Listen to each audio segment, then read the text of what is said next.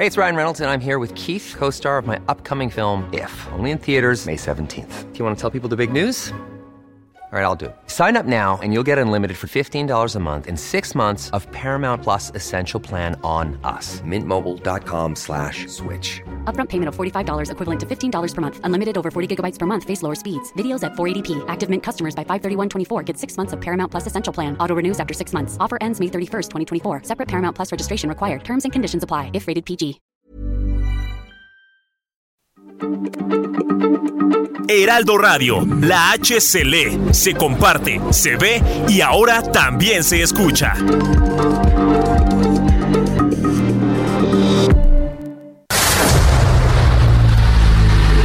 El dedo en la llaga.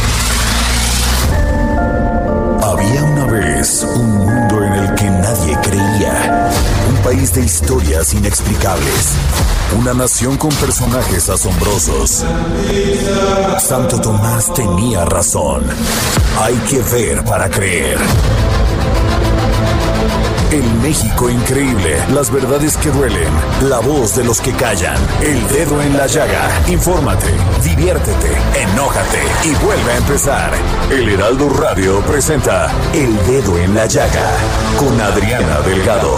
Tu amor es tan completamente tierno, forjado de recuerdos. Y sin saber, es el cielo en la ventana que me abre la mañana. Tu amor me parte en dos el occidente, me clava de repente y me convierte en masa que se amolda a una ilusión ardiente. Dime si mastico el verde menta de tu voz o le pego un parcho a mi alma. Átame al pulgar derecho de tu corazón. Y así iniciamos este dedo en la llaga de este viernes 29 de julio del 2022. Fin de semana, fin de mes. Y nosotros para terminar este mes y para iniciar agosto, les dejo esta canción maravillosa de Juan Luis Guerra a dueto con Romeo Santos, Frío, Frío. Y sin saber,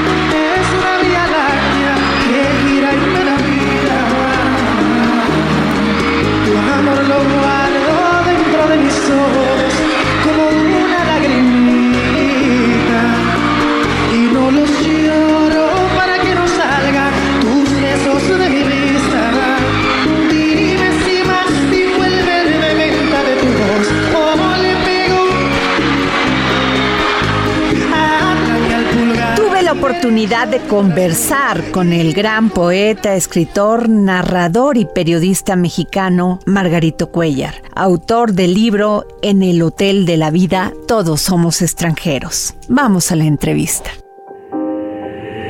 El Dedo en la Llaga.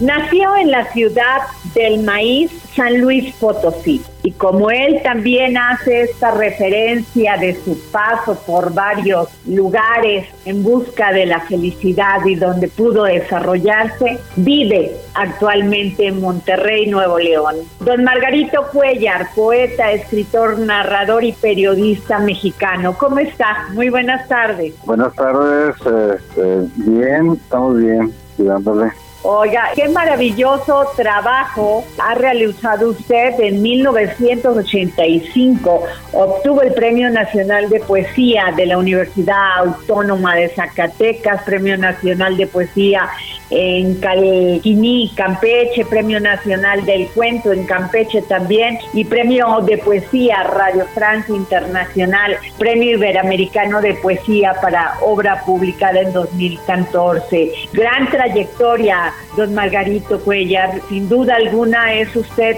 de la poesía mexicana que todavía nos arropa. Pues ahí estamos, ya cumpliendo casi 40 años de la publicación del primer libro y dándole, pues así es la vida. Aquí nos puso, entonces toca, toca darle. Como dice usted, maestro, sus poemas fueron escritos pasado un tiempo de esos viajes, no en el presente de esas estancias, sino cuando ese pasado ya está asimilado y la poesía permite revivir esas experiencias y geografías que ha atravesado. Es un recuento que ahonda en la memoria. Así es, así es. Este, yo considero que la memoria es fundamental para mantener eh, una identidad, eh, ya sea en lo individual, ya, ya sea como, como sociedad. Y en este caso, pues, en este libro más reciente que se llama El Hotel de la Vida, Todos Somos Extranjeros, trato de justamente de, ubicar un poco la, las migraciones que por las que he transitado con mi familia y finalmente pues es algo que, que muchos mexicanos pues hemos pasado por por eso somos migrantes, de ahí el título del libro, en el Hotel de la Vida todos somos extranjeros. Maestro, pero sin embargo usted tiene ya varias obras publicadas como Que el mar abra sus puertas para que entren los pájaros en el 82, 1982, Hoy no es ayer, 1983, Batallas y naufragios en 1985, Cuaderno para celebrar, editado por la Universidad Autónoma de Sinaloa y Plegaria de los ciegos caminantes de la Universidad Nacional de Colombia hasta el 2000, eso sí, y ahorita estamos, este, este libro que estamos hablando ahora es el número 19 y justamente a partir de que el mar abra sus puertas para que entren los pájaros, que el 82, estamos cumpliendo 40 años de, de estar este, sacando, publicando libros. Desde que usted inició con el primer libro hasta ahora, ¿qué ha cambiado en la poesía de Margarito Cuellar? Bueno, pues eh, eh, creo que el tiempo lo pone a uno con los pies en la tierra. Entonces, el, el, el joven que fui de ese primer libro, pues eh, tenía todavía una idea como muy, digamos que muy romántica de, las cosas, eh, el mar, los pájaros, este, y no es que esté desencantado de todo eso, al contrario, eh, se han reafirmado esos temas, pero de aquel tiempo esta parte he agregado otros temas, este, pues también que tienen que ver con el paso del tiempo, que tienen que ver con la, la naturaleza, que tienen que ver con, con la vida misma en sus polos, tanto de, abundancia como de ausencia, ¿no? Entonces, creo que eso es lo que ha cambiado, va, va madurando la, la mirada del poeta. Maestro, leí también en una declaración que usted hizo, dice, cuando la fila se iba a acabar, decidí hacer un pacto interior entre el aspirante poeta y el periodista. Y le dije al periodista que le tenía que dar de comer al poeta en los momentos complicados de la vida. Y así ha sido. He estado combinando los dos trabajos por toda la vida esas dos profesiones que usted tiene, por decirlos así, la del periodista y la del poeta, a veces puede llegarse a confrontar cuando la realidad supera la ficción, maestro? Sí, sobre todo porque tiene que tener bien claro que son campos bien distintos y también que a veces eh, tanto uno como otro son muy exigentes, ¿sí? La poesía es muy celosa, es bastante exigente y el periodismo también, y también requiere entrega y también requiere pasión, pero sus formatos son totalmente distintos, entonces eso me queda muy muy claro, pero sí se ha logrado, digamos, congeniar este, esa esa idea y he encontrado satisfacciones tanto en un campo como en otro y también dificultades tanto en un campo como en otro, porque pues la vida, ¿qué sería sin esos sin esos obstáculos que de pronto tenemos para enfrentar el reto de, superarlos, ¿no? Y sobre todo, maestro, viviendo en una ciudad como, como Monterrey, Nuevo León, que pasa, que es bellísima, pero que a veces es extrema, a veces es dolorosa, a veces es complicada, pero a veces es deliciosa. Sí, he tenido la oportunidad de, de, salir a, a, cantidad de partes eh, fuera del país también y siempre regreso, entonces cada que regreso cada que estoy lejos este encuentro nuevos eh, una nueva forma de ver mi ciudad. Y cuando estoy aquí pues también. Entonces eh, creo que también ha ayudado que, también he pasado mucho tiempo fuera he radicado también eh, este, en periodos medianos en, Ciudad de México. Y, y, y, cuando podíamos viajar ahorita ya lo estamos intentando nuevamente pues también este, tenía varios viajes al año y siempre que venía llegando en el avión a, a, por arriba del cerro de la silla, decía, bueno, pues que, que nos ata a esta ciudad que siempre regresamos, ¿no? ¿Qué tan difícil es en estos momentos, maestro Margarito Cuellar, poeta, escritor, narrador y periodista mexicano, qué tan difícil es en estos momentos que ya pues uno se comunica por WhatsApp, los jóvenes generalmente ya no hablan por teléfono, todo lo leen muy rápido. ¿Qué tan difícil es escribir poesía y querer llegar a estos jóvenes? Pues es, es un reto, es un reto, pero de todas formas me parece que tenemos más oportunidades eh, ahora en ese sentido. Es decir, si las comparamos con, con aquel inicio de hace 40 años, eh, justamente estas posibilidades de, de comunicación se vuelven más complejas, pero también nos, nos facilitan una serie de herramientas para, para contactarnos con, con otras generaciones.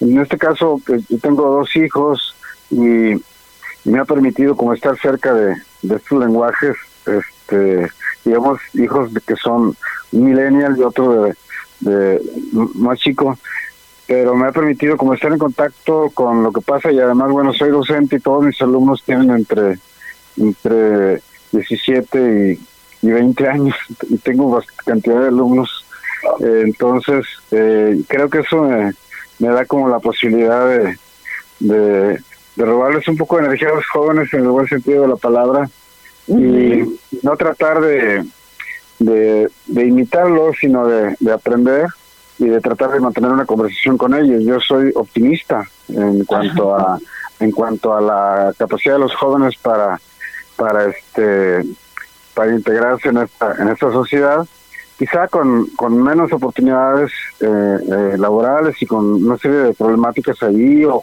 o el hecho de que les llamen generación de, cristal, un montón de, situaciones, pero bueno, yo soy optimista en cuanto a papel y desempeño de los jóvenes y creo que a ellos les corresponde justamente transformar todo, incluida la poesía.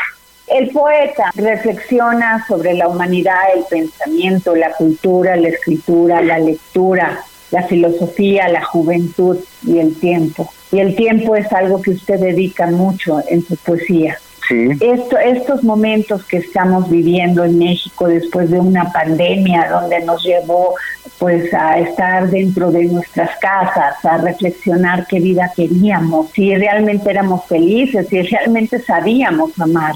¿Qué le dice a usted para su poesía? Eh, bueno, pues justamente ah, yo aprendo de, de todo esto que, que, que ha mencionado usted y justamente la, la pues la pandemia me dio también es yo eh, la pandemia sí nos hizo mucho daño en el mundo pero también me parece que también fue una oportunidad para saber este en dónde estábamos ubicados como como seres humanos qué tanto daño también le hemos estado nosotros haciendo al, al planeta y con ello un daño a nosotros mismos. Y y para mí fue un aprendizaje en todos los sentidos.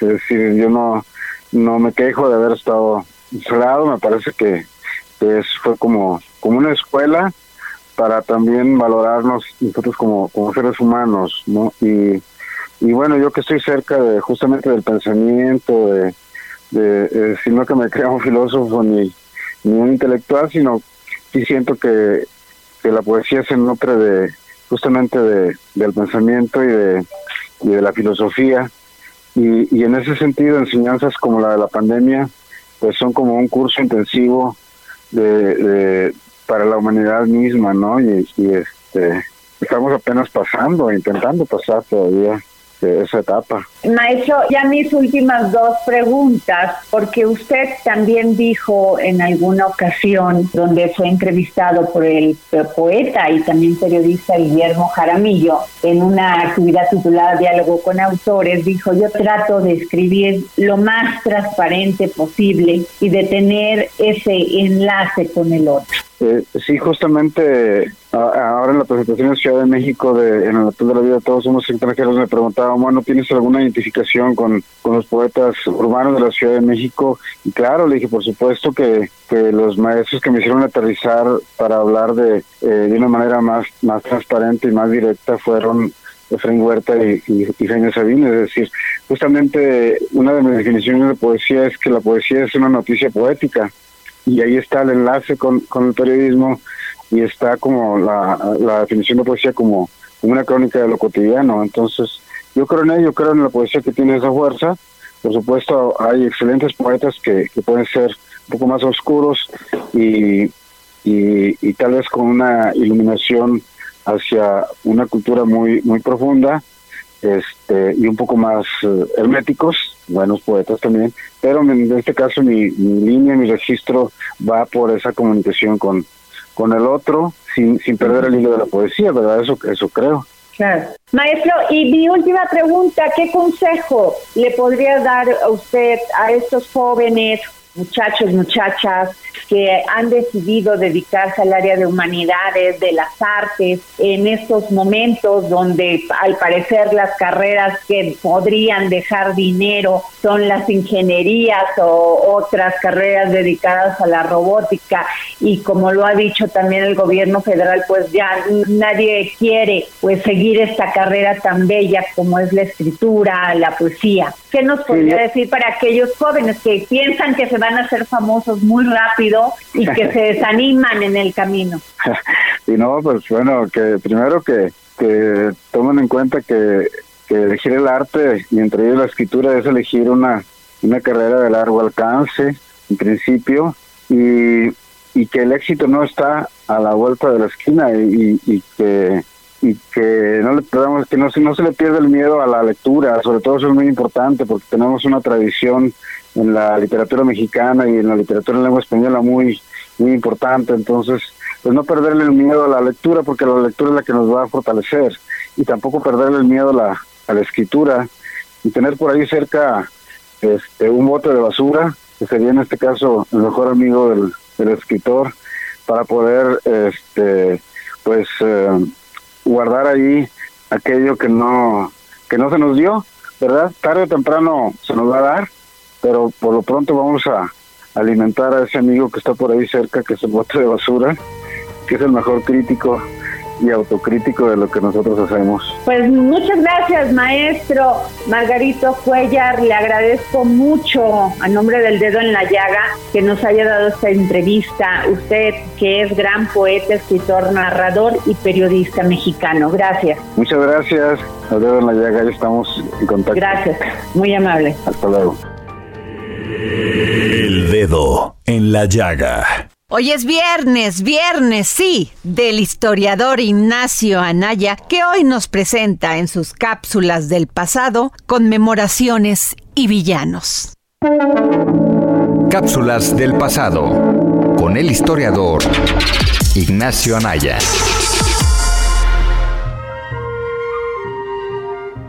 Hola Adriana, hola amigos del dedo en la llaga, soy Ignacio Anaya y esta es mi cápsula del pasado.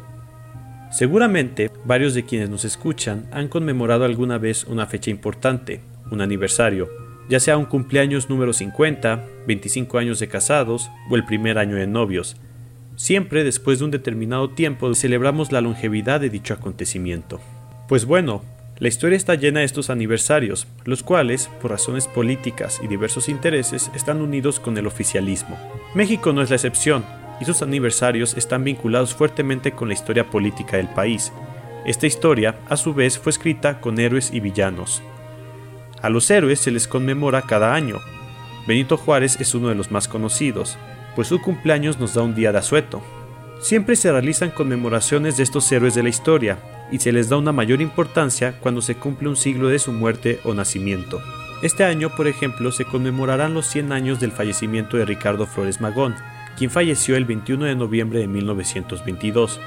Por ello, el gobierno decidió que este sería el año de dicho personaje, así como lo ha hecho con otras figuras de la historia.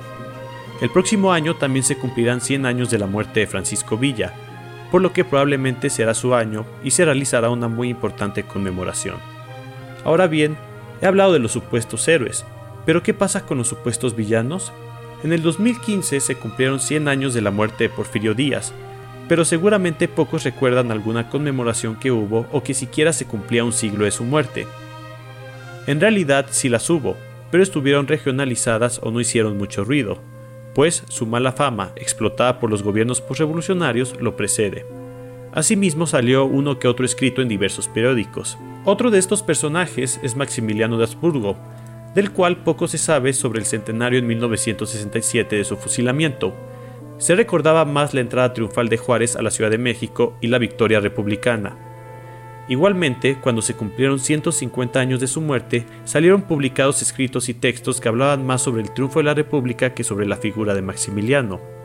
Está claro que estos personajes no ocupan los grandes reflectores que tienen los héroes de la historia, pero en mi opinión, tampoco se debería olvidarlos o seguir mirándolos y emitiendo juicios anacrónicos a personajes de hace más de 100 años. No estoy diciendo que deban ser conmemorados, en lo personal estoy en contra de las conmemoraciones de los personajes de la historia de México, pues no fueron ni héroes ni villanos. Estoy seguro de que Flores Magón estaría jalándose los pelos al ver que un gobierno lo escogió como figura histórica de este año, sobre todo por todo lo que él representó, pero bueno, ya cuando se acerque la fecha le dedicaré una cápsula a dicho personaje.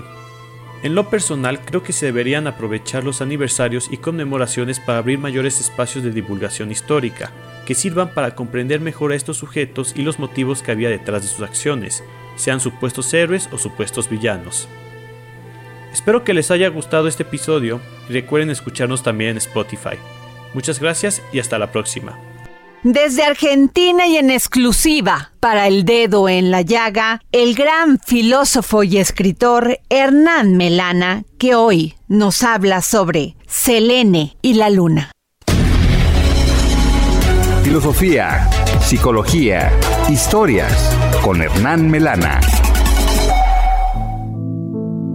Hola Adriana y oyentes del dedo en la llaga. Hoy vamos a hablar de Selene, la diosa de la luna o mejor dicho, Selene o la luna, ya que el nombre Selene para los griegos designaba a su vez al astro y a la diosa. A Selene se le atribuían varias aventuras amorosas, la principal de las cuales es la que ha dado origen al mito de Selene y Endimión. Al parecer la asombrosa belleza de Endimión atrajo la atención de Selene, y un día que éste se había dormido en la gruta del monte Latmos, se unió a él y de esa unión nacieron 50 hijas que representan las 50 lunas del año. Según otra tradición, Endimión había sido precipitado por Zeus Alades por haber osado poner sus ojos en Hera, la esposa del señor del Olimpo, o bien había sido condenado a sueño eterno en expiación por esta falta. Sin embargo, generalmente es más admitida la leyenda en la cual habiendo Endimión conseguido de Zeus el derecho de escoger el género de vida que prefiriese, pidió dormir eternamente, sin envejecer jamás. Selene, enamorada de él, acudía todas las noches a admirarlo y a besarlo durante el sueño. Hay otra tradición que nos dice que en realidad Selene ruega a Zeus que convierta en inmortal a Endimión y como Zeus no puede concederle eso, le concede el sueño eterno y ella todas las noches lo despierta con su beso. El culto de Selene es muy antiguo y poco a poco fue desapareciendo casi por entero entre los griegos para darles lugar a otros ritos para divinidades más recientes. El culto de Selene fue dando paso al de Artemis o al de Pasifae, que es otra fuente de Selene. Este culto no solamente estuvo en Grecia, sino que llegó hasta África misma. Como objetos representados del símbolo de Selene están la plata, el oro, la media luna, los cuernos de toro, el disco, la rueda, la corona radiada, la antorcha, el carcaj y las flechas.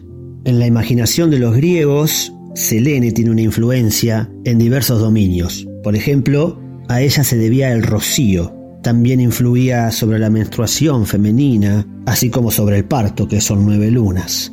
También apresuraba el crecimiento de las plantas y de los animales, y la buena o mala salud de los seres humanos dependía en parte de ella. Finalmente, también fue considerada una diosa del amor anterior a Venus, y su unión con Helios, el sol anterior a Apolo, era el prototipo del matrimonio.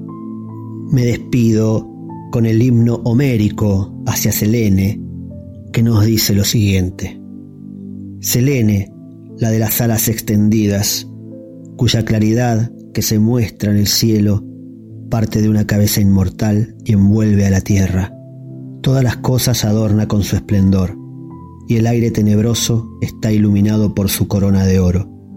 Sus rayos se extienden a lo lejos cuando por la noche A la mitad del mes, la divina Selene, después de haber bañado su bello cuerpo en el océano, revestida de vestidos espléndidos, habiendo enganchado sus caballos luminosos, los lanza adelante con ardor. Entonces está en su plenitud, se ha crecido enteramente y lanza desde el cielo su más viva luz, signo y presagio para los mortales. Tu amor es tan completamente tierno, forjado de recuerdos. Vamos a una pausa y recuerden que mi Twitter es arroba Adri Delgado Ruiz y también las redes sociales del Heraldo Radio. Nos puede seguir por arroba Heraldo Radio, en Twitter como arroba Heraldo Radio guion bajo y en Facebook arroba Heraldo Radio. A una ilusión ardiente, dime si mastico el verde menta de tu voz. El dedo en la llaga.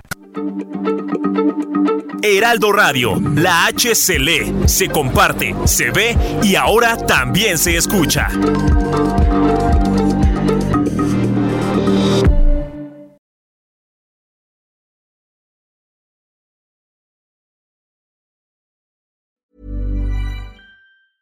It's that time of the year.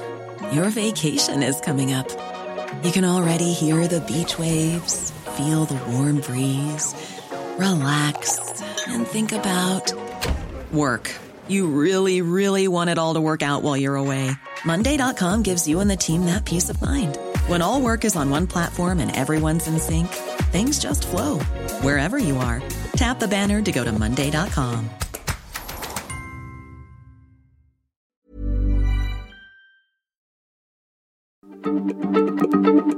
Heraldo Radio, la H se lee, se comparte, se ve y ahora también se escucha.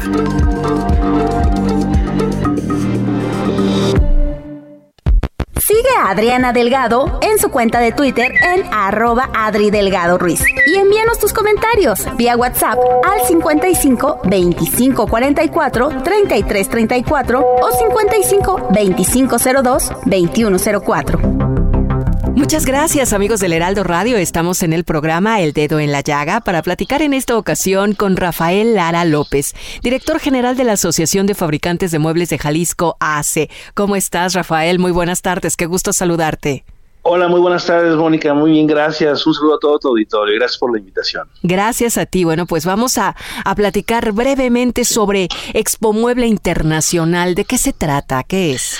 Mira, Expo Internacional eh, es la exposición más importante de América Latina en todo lo que tiene que ver con las nuevas tendencias del mueble, con todo lo que es para tu hogar, para el jardín, para la oficina, este, y al final de cuentas es el lugar donde se congrega la industria mueblera nacional para, obviamente, cada seis meses recibir a los más de 15 mil compradores profesionales que esperamos en esta ocasión y desde luego a realizar negociaciones exitosas. Danos un antecedente, ¿cuándo fue fundada? Porque siempre nos preguntamos, bueno, ¿es nuevo esto? ¿Ya tiene sus ayeres? ¿Cómo está el antecedente? Bueno, mira, en el año de 1979 que se crea esta asociación, una de sus principales este, misiones precisamente era la de fortalecer la cadena productiva del mueble, su promoción. Y es desde entonces que empiezan nuestras exposiciones. Anteriormente le hacíamos una sola cada, cada año y tenemos ya un buen número de años que hacemos dos en, en dos ediciones. La de invierno que es este, en el mes de febrero y la de verano que es en el mes de agosto. Entonces, te digo, tenemos ya una experiencia este, de más de 40 años haciendo ese tipo de exposiciones especializadas del mueble. Especializada del mueble, eso está fantástico. ¿Y cuenta actualmente con cuántos, con cuántos asociados? Mira, bueno, eh, la asociación tiene 85 asociados, pero tendremos cerca de 500 expositores de las diferentes este, líneas de mueble, como te digo, desde los colchones, las recámaras, este, sofás, eh, eh, centros de entretenimiento, todo, todo, todo, todo lo que necesita tu hogar y tu oficina, lo vas a encontrar ahí en un solo lugar y además con una exhibición de más de 60 mil metros cuadrados, que es el recinto Expo Guadalajara. Y este voy a decir las fechas una vez, del 17 al 20 de agosto próximos. ¿Cualquier persona o muebleros, asociaciones, eh, especialistas en muebles y decoración? Fíjate que, bueno, nuestra eh, exposición va orientada desde luego a la venta al mayoreo. Sin embargo, nosotros, bueno, somos conscientes de que también el público en general quiere conocer las nuevas tendencias. El último día se lo dedicamos y damos oportunidad de que también el público en general pueda entrar a visitar y ver las novedades del mueble en nuestro país. Este, se pueden registrar desde luego, porque obviamente tenemos que hacerlo, en www.exmoboleinternacional.com.mx, donde a la vuelta de que te inscribas te llegará un código QR para efectos de facilitar tu acceso al recinto de manera muy ágil. ¿Algún costo? No tiene ningún costo, este, solamente hay que elaborar tu registro, lo repito, en www www.expomolinternacional.com.mx. Estamos hablando de la exposición verano que comienza en agosto. Ya nos dijiste las fechas, ¿las recuerdas, por favor? 17 al 20 de agosto en el recinto ferial Expo Guadalajara. Ah, esto está ubicado precisamente en la ciudad de Guadalajara. ¿En qué dirección? Estamos en la esquina de Mariano Otero con Avenida Las Rosas. Ese es el domicilio de Expo Mueble. Y donde estará, digo, Expo Guadalajara, donde estará Expo Mueble. Eh, tenemos la Feria del Mueble y la Decoración más grande e importante en Latinoamérica y ya nos platicaste más de 400 expositores de México, de Canadá, Brasil, Estados Unidos, ¿es correcto? Es correcto, Mónica. Ese es precisamente el nombre de internacional, es porque además tenemos expositores de otras partes del mundo que vienen también, desde luego, a exponer la novedad y las tendencias en moda, colores, diseños del mueble internacional. Oye, la tapicería, ¿no? Los accesorios, perdón, los exteriores, como dices, ropa de cama inclusive, textiles, esto es muy interesante.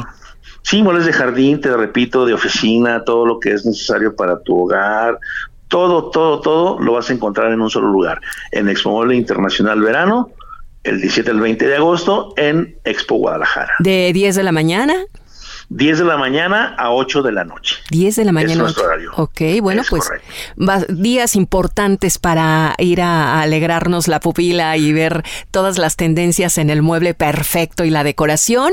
Y estamos platicando con Rafael Lara López, director general de la Asociación de Fabricantes de Muebles de Jalisco AC. Y ahí está la invitación para todos los amigos del Heraldo Radio. Gracias, Rafael. Muchas gracias. Gracias, Mónica. Los esperamos. ¿eh? Por acá los, los saludamos en Guadalajara. Claro que sí. www.expo expomuebleinternacional.com.mx. Regresamos al dedo en la llaga. Gracias. El dedo en la llaga. Y regresamos a este dedo en la llaga de este viernes 29 de julio del 2022 y nos vamos con Exxon Alamilla, gran promotor cultural, en su sección Libros, libros, libros. Y hoy, en exclusiva para el dedo en la llaga, nos trae este libro maravilloso, Incienso, de la autora Eileen Chang. Recuerden que a todos aquellos y aquellas que me manden un Twitter arroba Adri Delgado y me sigan se va a llevar un ejemplar de este libro. Libros, libros, libros, con Exxon Alamilla.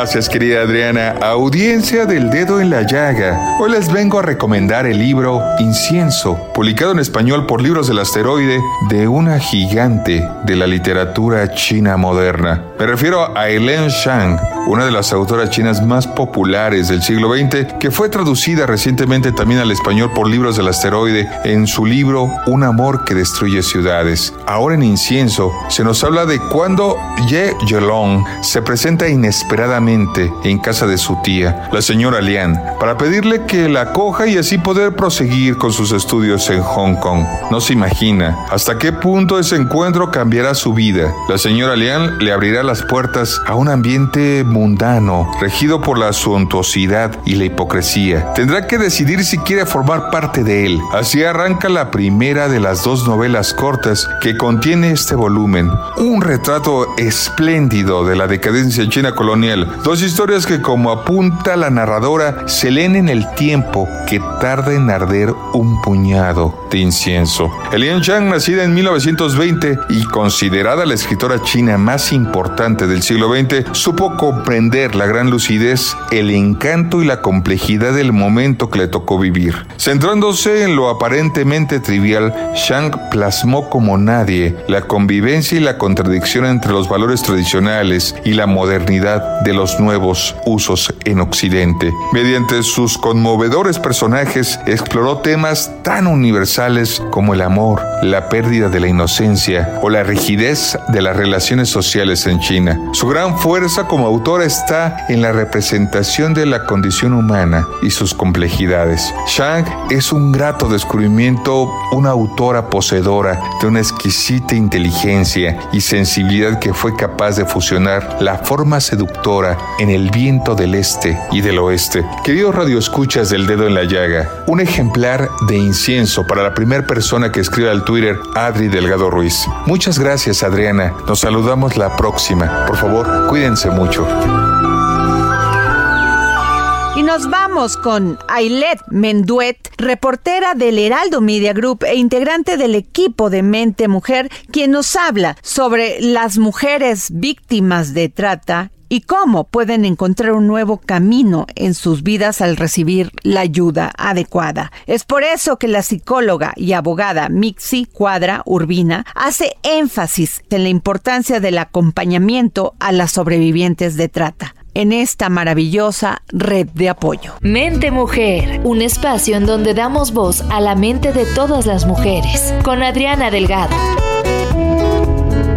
Hola Adriana y amigos del de la llaga. Esta semana en Mente Mujer tenemos una entrevista con la psicóloga y abogada Mitzi Cuadro Urbina, directora jurídica social en la Asociación Nacional contra la Trata Humana en la Sociedad. Tristemente en México, la trata tiene rostro de mujer, pues más del 80% de las víctimas son del género femenino. Asimismo, Mitzi nos indica que la gran mayoría de estas víctimas son menores de edad o han sufrido de abuso desde que son muy pequeñas, siendo su núcleo principal como padres y tutores en la gran mayoría de las ocasiones quienes generan estos ciclos de violencia y abuso, por lo que su camino hacia una nueva oportunidad de vida y una reinserción fuera de esta violencia puede ser muy largo y muy difícil. Distintos factores psicológicos se hacen presentes en estas sobrevivientes, como pueden ser depresión y ansiedad, pero uno de los factores clave es el sentimiento de culpa. Este sentimiento no les permite que realmente se puedan asumir como víctimas, pues muchas veces quienes generan este abuso son personas cercanas a ellas, como lo mencionábamos, padres, tutores incluso una pareja sentimental en caso de las mujeres en edad adulta. Es importante recalcar que solo el 10% de las sobrevivientes buscan ayuda psicológica. Sin embargo, con la ayuda adecuada, el acompañamiento y la red de apoyo que necesitan, pueden salir adelante y tener una vida distinta fuera de estos ciclos de violencia que son la base de todos estos abusos. Por lo que es realmente relevante darle visibilidad a estos temas para que más mujeres puedan tener la ayuda adecuada. Adriana y amigos del dedo en la llaga, si quieren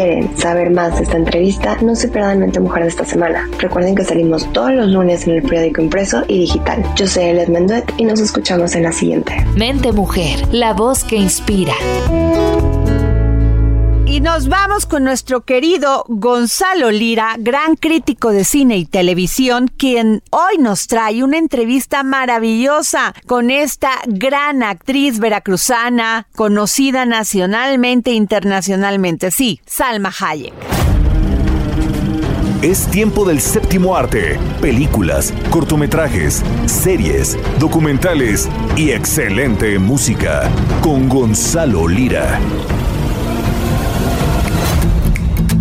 Hola, ¿qué tal Adri? Muy buenas tardes a ti y a toda la gente que nos escucha por aquí por el dedo en la llaga. Yo soy Gonzalo Lira y como todos los viernes llegó el momento de nuestra recomendación y esta vez les traigo una recomendación bien interesante. El lunes se celebró el 70 aniversario de la muerte de Eva Perón y con ello pues se lanzó en la plataforma de Star Plus una serie muy interesante. Se llama Santevita. Está inspirada en la novela de Tomás Eloy Martínez, que es una versión ficcionalizada de lo que ocurrió tras la muerte de Eva Perón. Sabemos que el cuerpo de esta histórica mujer estuvo perdido durante mucho tiempo, durante varias décadas, y a partir de ahí Tomás Eloy Martínez hace una recopilación de chismes, de especulaciones y de hechos históricos sobre lo que ocurrió. La producción productora de esta serie es Salma Hayek, el director es Rodrigo García, hijo de Gabriel García Márquez, y precisamente platiqué en exclusiva con Salma Hayek sobre la importancia de contar la historia de estas mujeres históricas. Vamos a escucharla. Pienso que estamos viviendo todavía parte de la transformación. Eh, pienso que es importante para las nuevas generaciones ver lo, que otras mujeres tuvieron que pasar. Pero lo que esta serie, de lo que esta serie habla, eh, hace, hace mucho énfasis en la obsesión de los hombres de controlar y someter a la mujer. Porque cuando tienen un espíritu como el de Eva Perón, que trataron todo y les fue imposible. Cuando ella deja su cuerpo, no puede pelear, luchar más contra ellos, o por su posición, o por su voz. Ellos se quedan con este cuerpo y se obsesionan por 20 años. Y aunque no sabemos exactamente qué pasó con el cuerpo, que lo que está en la serie es parte de la imaginación, tomando muchos datos existentes, obviamente, de la imaginación de Tomás Eloy Martínez, describe muchos diferentes tipos de obsesión, pero siempre eh, toma este tema de la obsesión y de la el afán de, de controlar. Y pienso que es un tema muy, muy bueno. Yo, lo que me llamó la atención es que no es que yo quisiera hacer una biografía sobre la vida de Ordenón, no, es que el, material literario es de una calidad, está tan bien escrito, inclusive Gabriel García Márquez decía que este es el libro que él le había a escribir. Y me parece que es una joya literaria de Latinoamérica. Me llena de orgullo poder presentar algo latinoamericano que está al nivel de Telecom. Muchísimas gracias por tu tiempo. Gracias a ti. Ahí lo tienes, Adri. Eso que escuchamos fue Salma Hayek, productora de Santa Evita, que como les decía, ya se encuentra en la plataforma de Star Plus. Yo me despido, nos escuchamos por aquí la próxima semana. Bye. Y desde Perú, John Choi, gran comunicador y astrólogo mundialmente reconocido, y hoy nos va a hablar de cómo limpiar nuestros órganos internos según el Feng Shui. Vibrando alto con John Choi. Motivación y autoestima.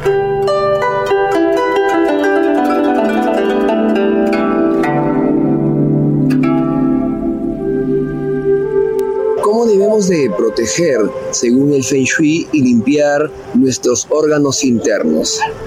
Llegamos a ciertas edades o etapas, ciclos de nuestras vidas, y tal vez en nuestra adolescencia y juventud hemos disfrutado de demasiados platos exquisitos, pero no todas las comidas son saludables. Entonces, ¿cómo recomienda el Feng Shui para limpiar nuestros órganos internos?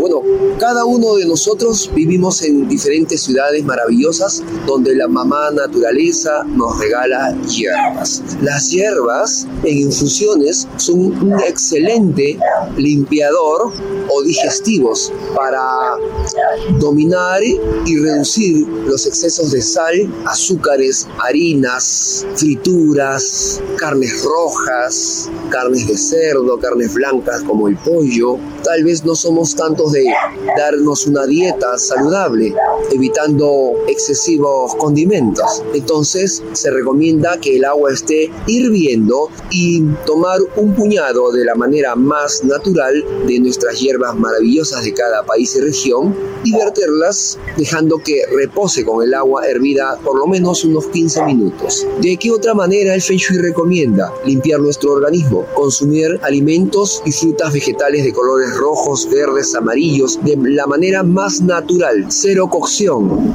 cero cocción. Podemos también hacer algunos días la práctica de las ayunas, comer sustantivamente un buen alimento como el desayuno y paralizar, hacer una pausa hasta que podemos llegar o podamos llegar a unas 10 o 15 horas de abstención. Son algunos tips importantes según el Feng Shui para limpiar nuestro organismo y nuestro aparato digestivo o músculos internos. No se olviden de visitarme en todas mis redes sociales, Vibrando Alto con John Choi, en YouTube, Instagram, John-Choi- TikTok, John Choi Motivación, Facebook Live, servicios y productos, motivación y autoestima, y John Choi Vibrando en Alto. Hasta la próxima.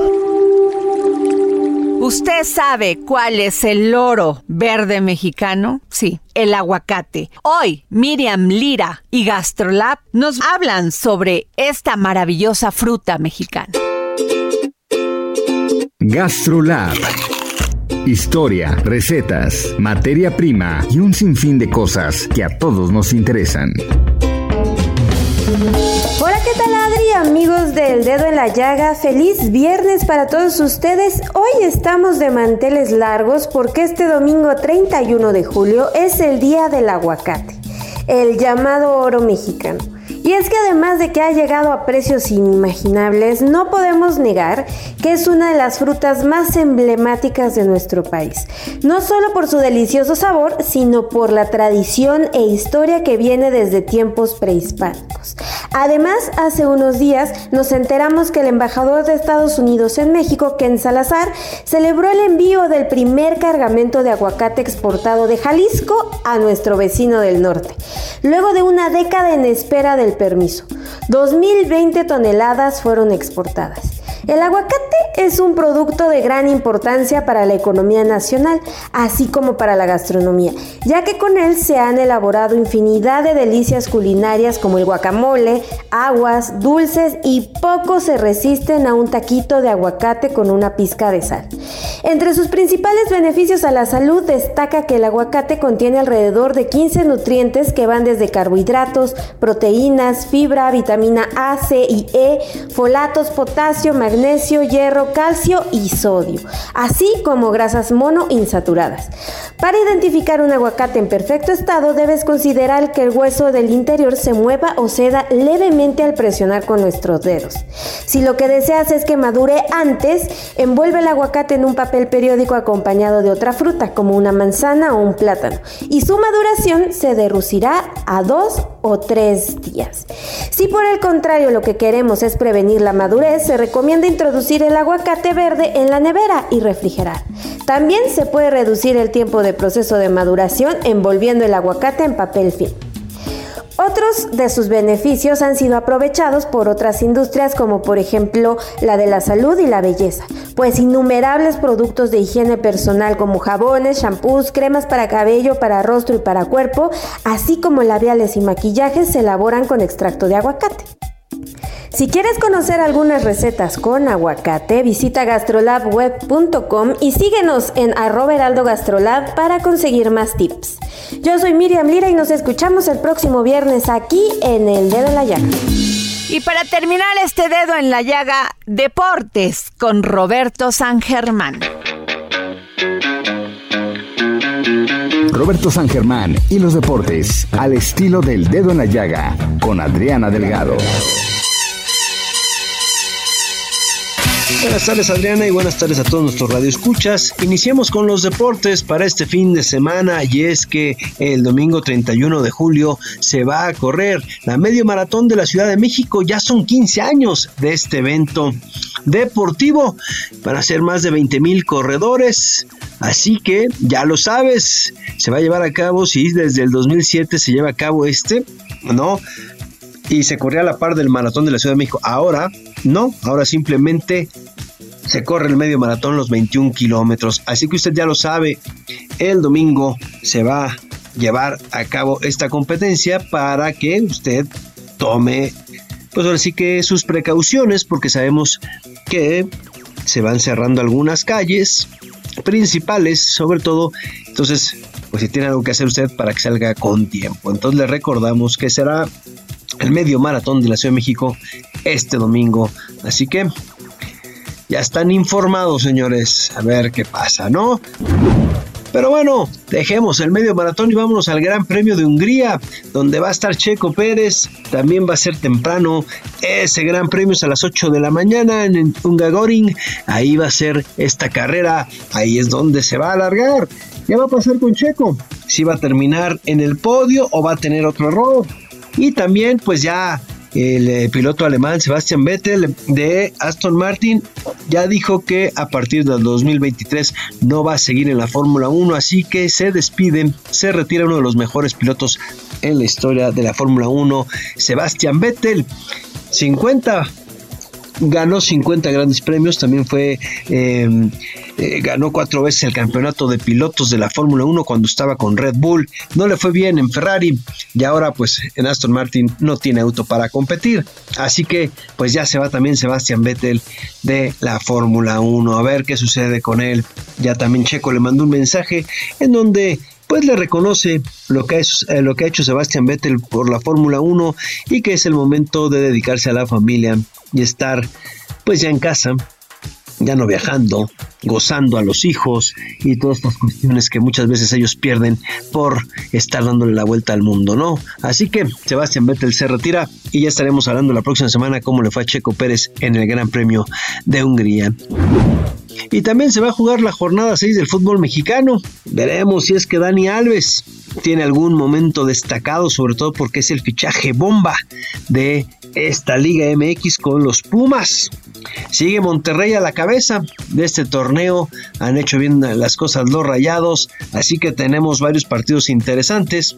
No, sobre todo para ver qué pasa con las Chivas. Si ya logran un triunfo, se van a enfrentar al Pachuca, rival bastante complicado. Y el domingo al mediodía, pues el partido que llama la atención es el de los Pumas contra Monterrey que estábamos platicando. Esto es lo que tenemos de información para este fin de semana, Adriana. Que tengas muy buen fin de semana. Igual nuestro red escuchas. Yo soy Roberto San Germán. El dedo en la llaga. Tu amor es tan completamente tierno, forjado de recuerdos.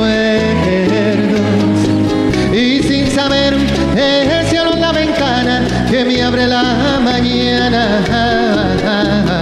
Muchísimas gracias por escucharnos durante toda esta semana. Gracias al equipo que hace posible el dedo en la llaga. Y como siempre les digo, gracias por escucharnos y gracias por permitirnos entrar en su corazón. Tenga usted un gran fin de semana con sus seres queridos. Nos vemos el próximo lunes. Como el agua del río,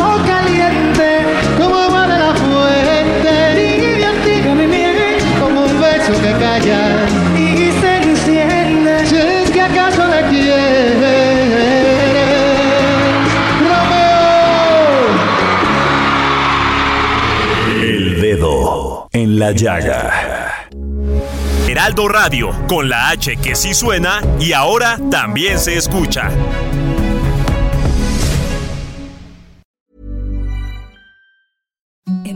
The softest sheets you've ever felt. Now imagine them getting even softer over time. That's what you'll feel with Bowl and Branch's organic cotton sheets. In a recent customer survey, 96% replied that Bowl and Branch sheets get softer with every wash. Start getting your best night's sleep in these sheets that get softer and softer for years to come. Try their sheets with a 30-night guarantee. Plus, get 15% off your first order at bowlandbranch.com. Code BUTTERY. Exclusions apply. See site for details.